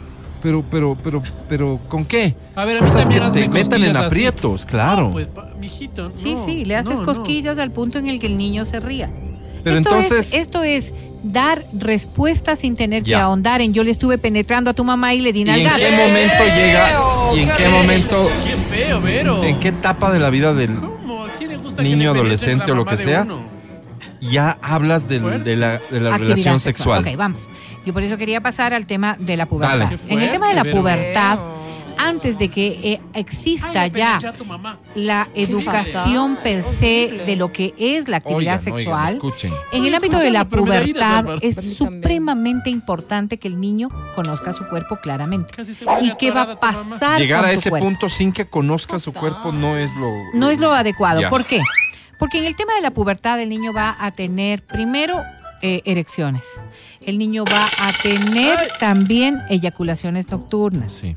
Entonces, todas estas cosas para un niño Repite que a partir no- de qué edad puede pasar esto. Esto puede pasar ahora mismo a partir de los 10, 11 años. Entonces, no estamos Ya. hablando, antes se decía 13, 14. Ok, Pero 10, 11 años ya pueden ya suceder un estas niño cosas. empieza a tener poluciones nocturnas que serán esporádicas, pero un niño que no tenga idea de lo que le está pasando podría darle, y sobre todo si no hay confianza como para hablar con los progenitores de aquello, podría darle a él un conocimiento errado del que yo hablaba en inicio. Mm, ¿A quién se lo va a comentar?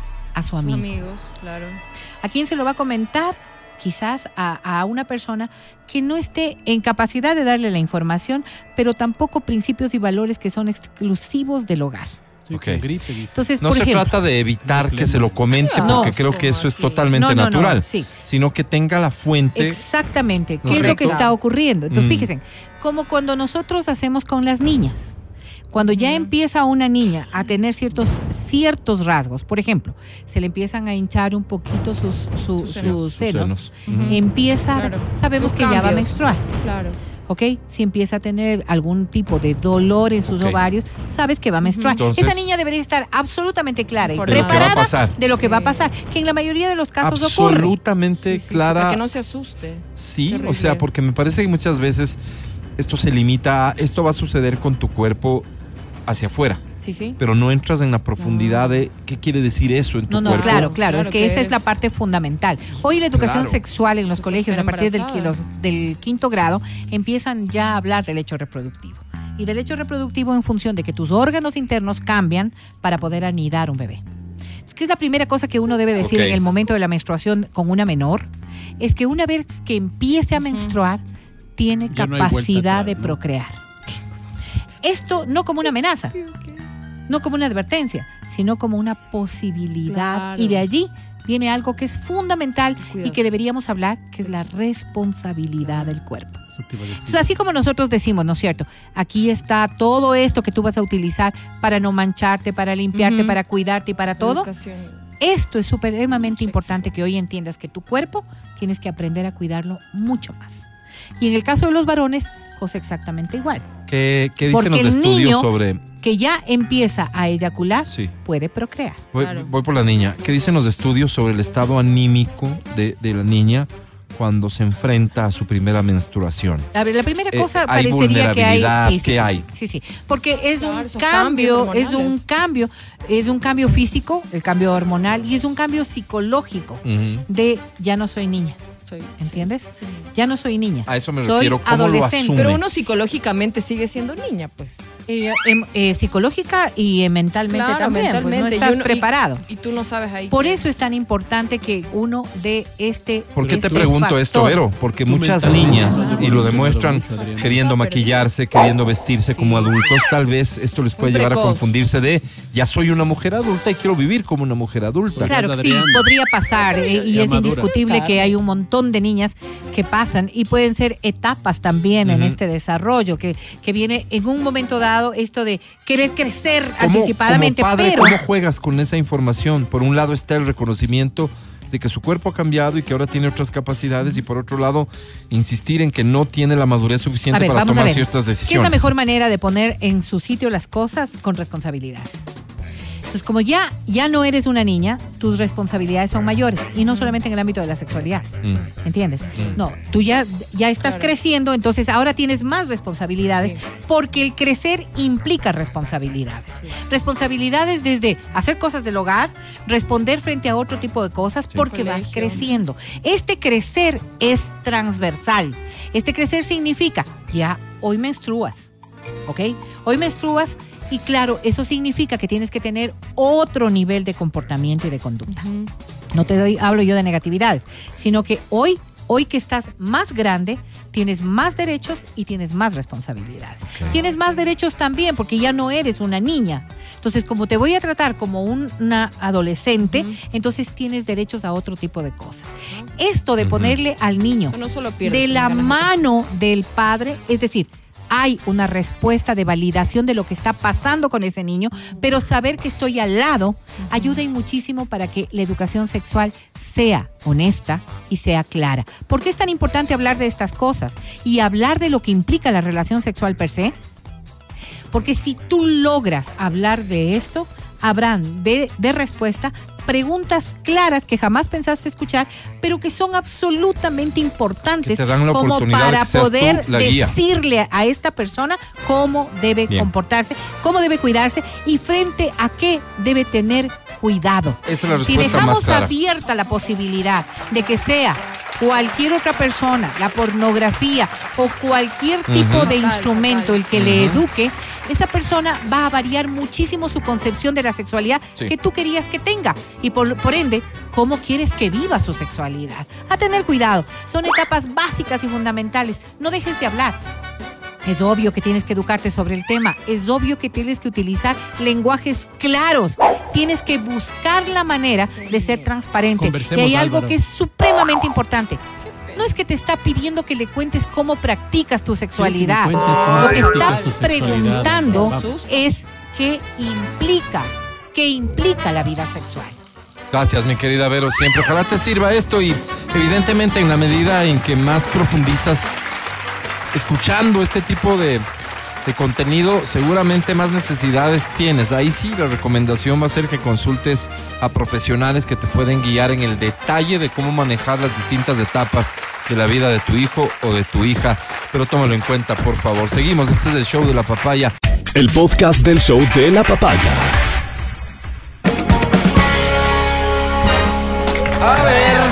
Participando del Interpol Segunda Vuelta Ecuador Decide 2023 Ecuador.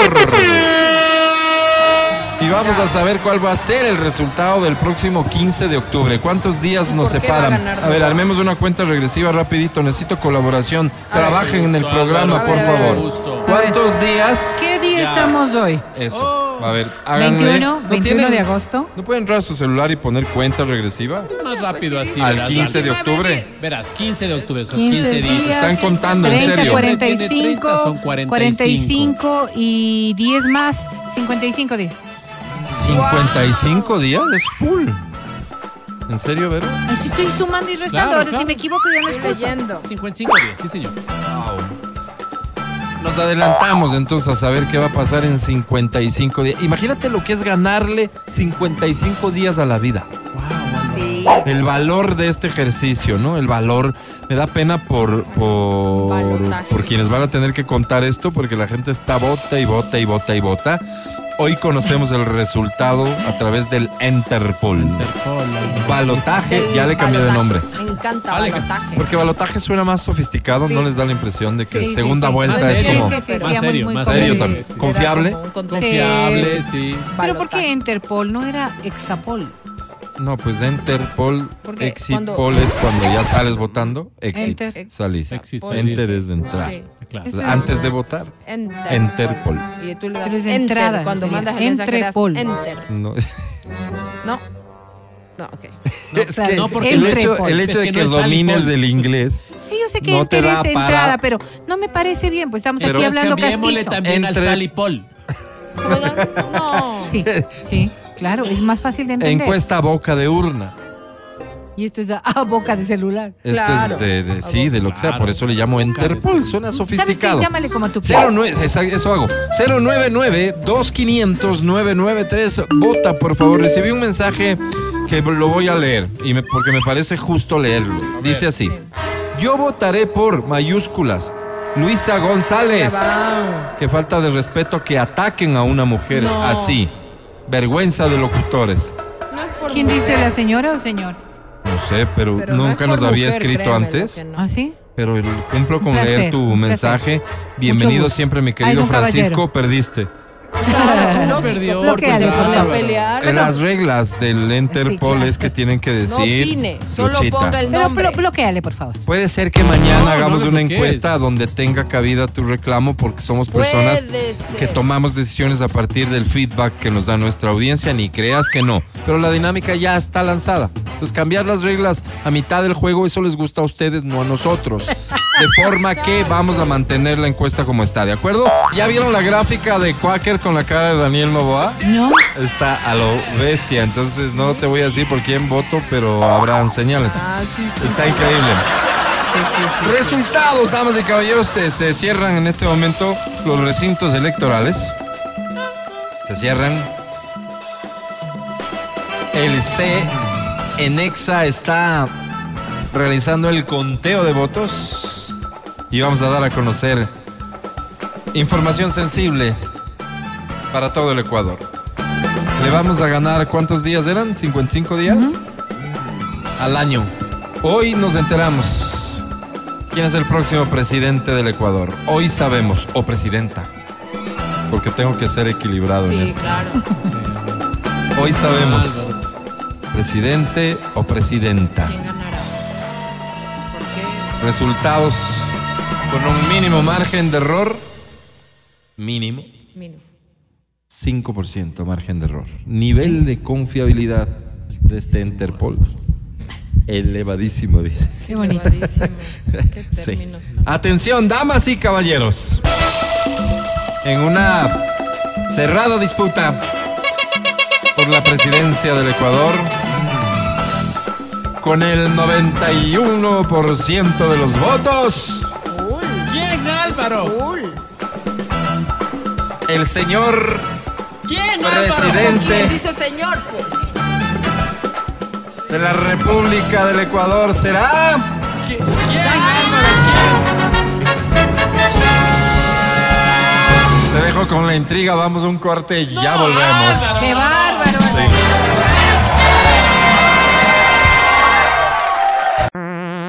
Escucha el show de la papaya cuando quieras y donde quieras. Busca XFM Ecuador en Spotify.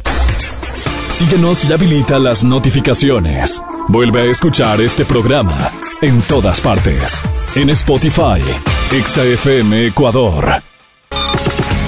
Seguimos con el show de la papaya en Exa FM. Ahora presentamos Asistimos ayer a la elección más importante de nuestra historia. La respuesta es no. ¿No? No, no. La más importante es aquella que tiene que ver con tu vida personal. Es cuando eliges con quién compartir tu día a día. Claro, para tener eh, posibilidad de elegir has de tener opciones. La triste historia de muchos de nosotros es que ni siquiera eso tenemos. Por eso existe almas solitarias. El clasificado del amor. Bienvenida. Casi todos sabemos querer, Bienvenido. pero pocos sabemos amar. Bienvenide. Ay, no, qué feo. y querer no es igual, amar es sufrir, querer es gozar. Es sencillo, nos vamos a encargar de ayudarte a encontrar pareja. Para ello, nos envías un mensaje vía WhatsApp al 099-2500-993, el mismo al que enviaste tu voto por Daniel Loboa. Ok. En este ¿Cómo mensaje, el primer párrafo destínalo a describirte. O sea, quién eres, qué te gusta, qué no. En el segundo párrafo, en cambio, ¿a quién buscas? ¿Cómo es la persona con la que sueñas compartir tu vida? Tienes 30 segundos para enviar el mensaje a partir de ahora. Ey, ey.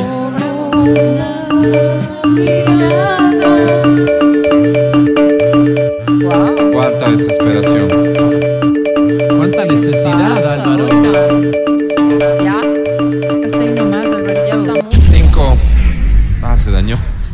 Dañó, pues, es Se que ya dañó por muchos, tanto, ¿no? Como el. Terrible. el voto telemático. Claro, se dañó también, pues. Eso es, qué caramba.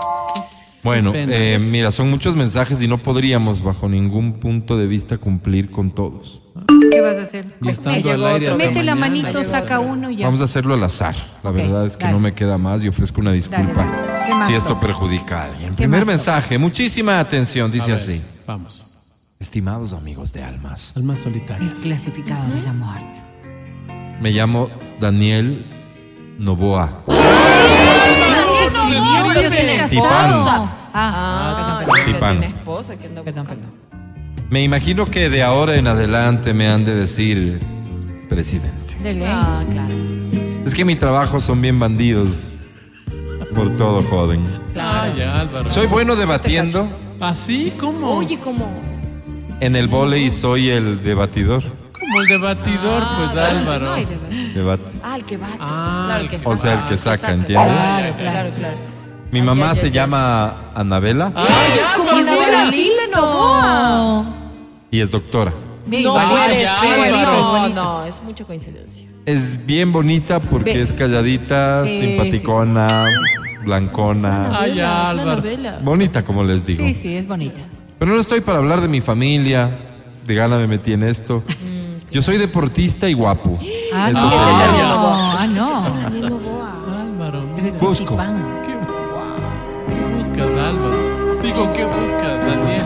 Nunca más oíste tú hablar de mí. Busco ganar en segunda vuelta. ¿Cómo, Álvaro? O ¿Cómo? sea, ¿Qué? yo sé ganar en primera vuelta o en primera base, que llaman los más rodados. Ah, ya, ya. Ya les invito a comer, les invito ya te- No a mi depar y hasta las muchas llego. Claro, claro. O sea, No coronas. Primera vuelta Como en mi lenguaje. por ahí, así dicen Claro, que no coronas. Pero ya que a uno le den el joyero, que es Qué joyero. lo que denomino segunda vuelta o segunda base, ¿Qué le va a robar? eso ya es más Pero complicado. Y eso que les trato bonito y me porto como todo un caballero. Así que necesito no una dama, ¿Sí, no? sino una estratega que me enseñe la movida para de ahí ya ir yo solito. Mil gracias, lindo programa. Tú, pues, Gracias. Mati. Saludos particulares a Matías. Gracias. Eh. ¿Crees que me importa eso que dicen de mí? Siguiente mensaje, este dice amigos de almas nobles. No, alma solitaria. El clasificado de la muerte. sí. Me llamo Karina Ver. ¿Perdón? Karina, ver. Karina, ver. Sí, Ver. Mi apellido es alemán y suena un poco duro. Ah, ok, claro.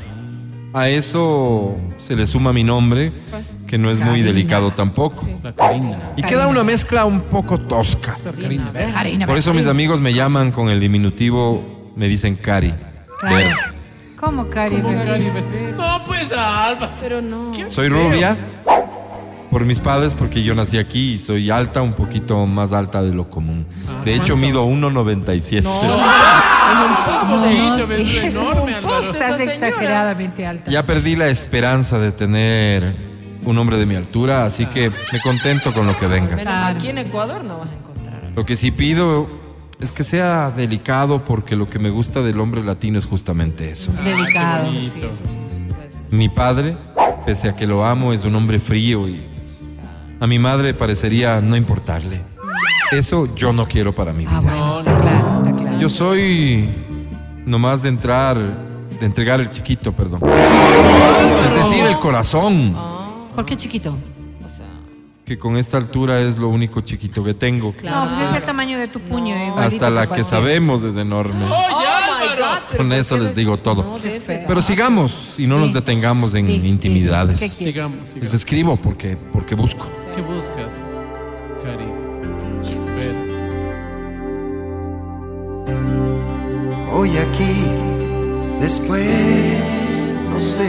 Busco hombre que aunque no tenga un porte como el mío, por lo menos tenga unas manotas. ¿Cómo? Es un fetiche que tengo, que no es radial, Bueno, por eso no cuento. mejor. Todo bien. Que tenga una lengua como el de los Kiss. No, Ah, sí, Álvaro, claro, ¿cómo? claro. pues Bueno, sí. ese es otro fetiche, pero qué pena que el programa no sea no, no es, no más es. tardecito No para es. poder No, no. contarles con tranquilidad. No, no, no, tranquila, no es. Pero por los niños que deben estar oyendo Sí, no mejor, puedo mejor cállate. explayarme. mejor No, cállate. no, no. Sí, Por eso lo diré, no sé, en clave. No, no, no, preferible no. Mira, Necesito hombre con lengua grande para que saboree. ¿Saboré? bien saboreadita, ¿Qué, Álvaro? la frutilla de la ensalada antes de servirse la empanada de morocho. Oh my God, Álvaro, no. Qué enferma. El resto, o sea, que si votó por uno o por otro, que si va o no a la iglesia, que si trabaja en esto o en aquello, Ya hemos de resolver luego del casting. Ah. Ustedes saben ¿Va a lo que me refiero. Álvaro. Eso nomás sería un abrazo, Bueno. su amiga Caribel. Eso de Caribe. Caribe, Álvaro, qué feo. Escucha. Espera, aún la nave del olvido no ha Ah. partido. Hoy otro mensaje dice amigos de almas alonas. No, alma solitaria. El Entre clasificado del paréntesis amor. dice es que soy bilingüe y a ratos se me sale el inglés. Alonas, alonas. Alonas. Alonas. ¿Cómo alonas, pues, Álvaro? My name is Remigio. Ah, bueno, Remigio. Soy un joven de 43 years old. ¿Por qué hablas así tan horrible? Hace un añito me propuse aprender inglés para irme a vivir en la Ioni. ¿Y qué pasó? como ven, estoy filito. I am from Otavalo, Ecuador. Ah, mira, Álvaro. Hurgando, hurgando, podríamos ser hasta familia, Berito. Espero que no. Qué feo. Pero no te quiero poner en compromiso, no, no, por eso no di my last name. Mejor. Apellido, Álvaro. Fatal eso, oye. ¿Qué hablas? Soy un man con muchos atributos. Se nota. Trabajo desde chiquito, lavo, plancho, cocino y hago todo porque me ha tocado vivir solo un montón de time. Ah, Se escucha fatal. Perdonarán por el inglés, pero ando tan metido que las palabras se me salen solitas. ok. A ratos ya confundo el español. Se nota. Eso nos pasa a los bilingües. Tengo un guapo dick sí entiendo. que estoy dispuesto a poner a las órdenes de las women. Ya, ya. Como Womans, Álvaro. Soy un hombre generoso y desprendido. Ah, ah. Women ha de ser, pues, Álvaro. Pero ya, pues. Mírame fijamente a los ojos y comprueba tú misma que digo Busco, la ¿Qué buscas? busco womans, Women, como ya Álvaro. mencioné. Quiero que vengan de dos en dos o de tres en tri. Está loco. ¿Cómo? Porque con mi negocio hice plata y puedo solventar ese number de mujeres sin problema. ¿Qué pasa. Por eso quisiera que tengan mente open y No. que no sean cold. Open mind. ¿Cómo cold? cold. No me gusta la mujer fría, sino caliente, Ah. la malcriadona, la daddy. Si estás por der, mija, Ah, te abriré mis arms para que vengan y. podamos hacer una linda family donde todos vivamos el love como se merece. No, pues, Álvaro, qué horrible. Un abrazo, carta. Berito. no. Saludarásle a tu marido. Él era mi compañero. ¿Qué tal? No, él era compañero de mi ñaño Iván. Dile, pues, ¿Será? tal vez por ahí, Vero. Gracias a Dios no te Qué conozco, man. vergüenza. Ah, también eres bilingüe, tú, Vero. Callar, amor. Por favor. Uno más, uno más, permítanme. Dice almas, almas desamparadas. No, alma solitaria. El clasificado del amor. Me llamo Sori Sorry. y me dicen Sori porque mi nombre es Soraya. Ah, ok, sorry. Hola, Hola, sorry. Sori. Pero un día cometí un terrible error que me ha costado muy caro. En una fiesta me pegué a los tragos y terminé acostándome con el novio de una gran amiga. Ay, ¿a quién le había pasado eso? Santo. ¿Cómo? Perdí. Como es lógico, esa Perdiste bonita todo, amistad y desde claro, ahí me no. dicen sorry.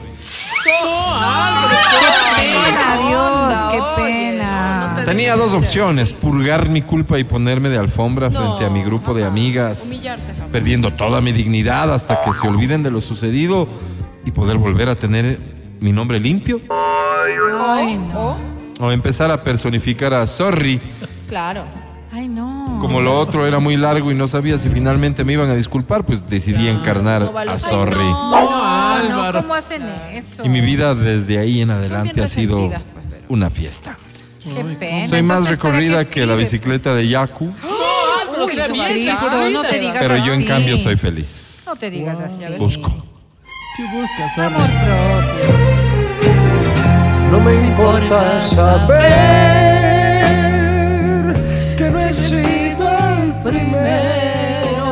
Busco hombre que quiera pasar un momento bonito. No soy de pedir cédula para ver si está casado, ¿no? No, no, Vero. No soy de hacer problema ni estarle revisando el teléfono. Mati.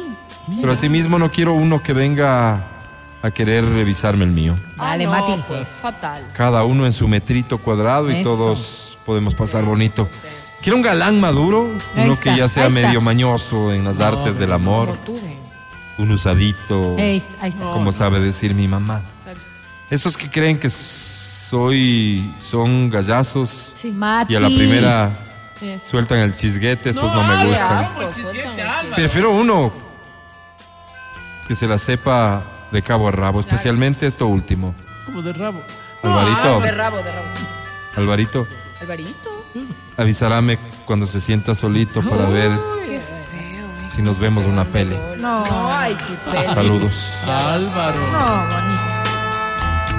De las pelis, atrevido. Esa ternura que hay en ti, Sí, estoy solo, pero no me siento listo. No estás solo, Álvaro. que ha llenado. Oye, tengo, solo. tengo más mensajes. ¿Qué hacemos? Hoy no, pues Oh, mira la hora. Siempre te he dicho, Alvarito, no antes de decir cualquier cosa, mira el reloj. 11.51, ya nos vamos.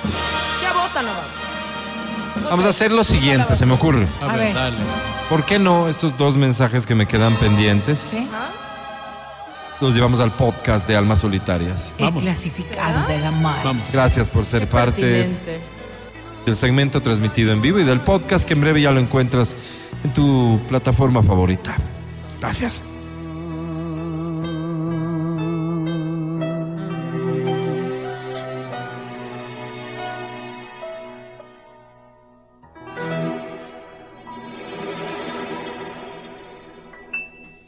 El podcast del show de la papaya.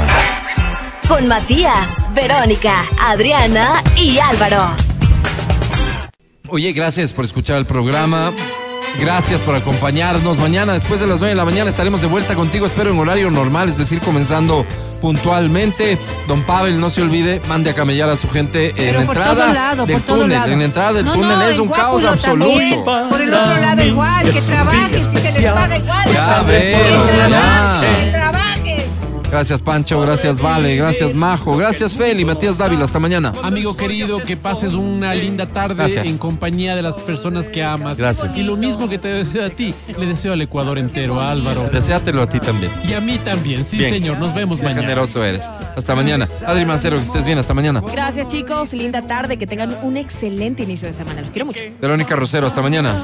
Jornada que estaremos empezando aquí en el show de la papaya pasada a las 9 de la mañana. Hoy, coman rico, pórtese bien y ya empezar a trabajar ese voto. Oye, eh, gracias eh, por escucharnos. Soy Álvaro Rosero, el más humilde de sus servidores. Hasta mañana. Bye.